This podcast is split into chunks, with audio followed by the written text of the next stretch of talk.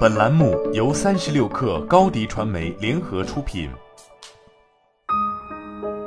本文来自微信公众号《哈佛商业评论》。管理者经常获得的一条建议就是，倾听时一定要做到这几件事：保持沉默、点头、发出嗯嗯声以示鼓励，再告诉对方“让我先确定自己理解对了，您的意思是”，然后把对方说过的话重复一遍。不过，我们近期的研究表明，良好的倾听技巧远远不只局限于这些行为。我们整理了优秀倾听者和一般倾听者之间的差异，并分析了数据。我们把这些品质分成了四个主要发现：一、良好的倾听能力不仅仅是在对方说话时保持沉默那么简单。相反，对人们来说，最好的倾听者能够通过偶尔提问来促进探索和激发洞察力。这些旨在挑战固有想法的问题虽然柔和，但又不失建设性。一个坐着默默点头的人不一定是在倾听，但是有效的提问能够让说话者知道，倾听者不仅听见了自己所说的话，而且也理解得够透彻，以至于想要进一步获取更多信息。很多人觉得一场有来有往的双向对话，而不是说话者和倾听者之间的一场单向互动，才是良好倾听能力的表现。活跃的对话才是最有效的对话。二，良好的倾听能力能够维护对方的自尊。在一场谈话中，最好的倾听者会让对方感到舒服，但是被动的倾听者只会让对方难受。好的倾听者不仅能让对方觉得获得支持，还能提升他们的信心。他们会营造一个安全的环境，让双方自由地讨论各种问题和彼此之间的矛盾。三，良好的倾听能力会促成一场合作性的对话。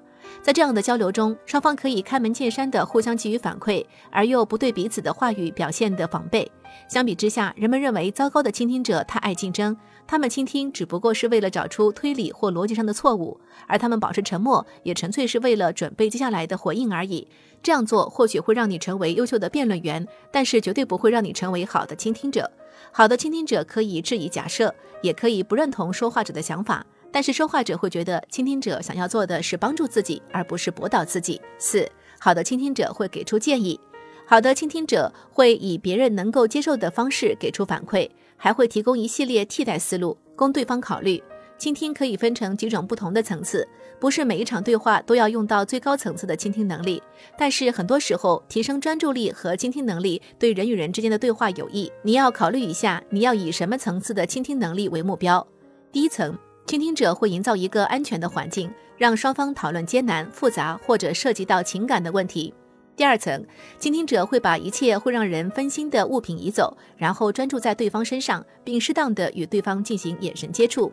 第三层，倾听者会试图了解对方所说的话的实质意义，他们会捕捉想法、提出问题，并把问题重新陈述一遍，以确认自己的理解是正确的。第四层，倾听者会观察对方的非语言暗示，比如面部表情、出汗、呼吸频率、手势和姿势，以及其他多种微妙的肢体语言信号。我们所传达的信息当中，有大约百分之八十是经由这些信号传达的。对一些人来说，接下来这句话听起来会有点奇怪。人类是用眼睛和耳朵倾听的。第五层，倾听者会在进一步了解到对方对于当前问题的情绪和感受之后，给予确认和认可。倾听者会以不批判的方式体谅和认可这些情绪，并且给予对方支持。第六层，倾听者会提出一些问题，以明确对方原有的固有想法，并帮助对方从新的角度看待问题。倾听者可以提出自己对该话题的一些想法，让对方参考。但是，好的倾听者绝不会抢走话题，好让自己或者自己的问题成为讨论的主题。每一个层次都是建立在其他层次之上的，所以，假如你被批评只会解决问题，不会倾听，你可能要先处理其他层次上的问题，才能让对方接受你提出的建议。好了，本期节目就是这样，下期节目我们不见不散。